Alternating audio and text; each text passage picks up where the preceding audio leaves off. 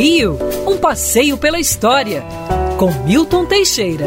Amigo ouvinte, no dia 12 de novembro de 1823, o Brasil sofria seu primeiro golpe de Estado.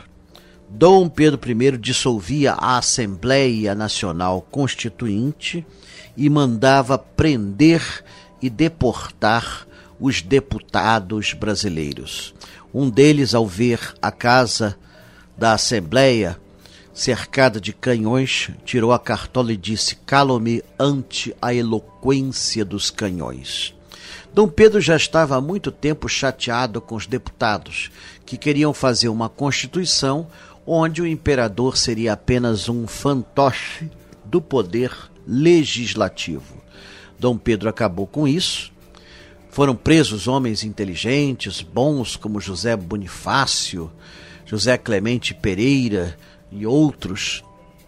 E depois Dom Pedro faria da sua própria cachola uma nova constituição com quatro poderes: executivo, exercido por ele e seus ministros, legislativo, exercido pelo Senado e Câmara dos Deputados, judiciário, exercido pelo Supremo Tribunal, e o moderador, exercido só por ele, que podia dissolver as decisões de todos os outros poderes apesar de ser uma constituição um tanto atrabiliária, tinha avanços notáveis, garantia, dava garantias individuais e inviolabilidade do lar, e essa constituição com emendas e alguns retrocessos sobreviveu até 1889, quando então foi feita nova constituição na República Brasileira.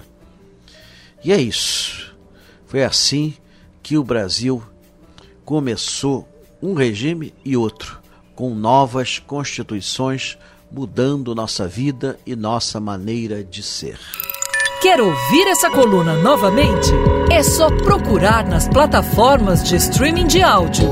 Conheça mais dos podcasts da Band News FM Rio.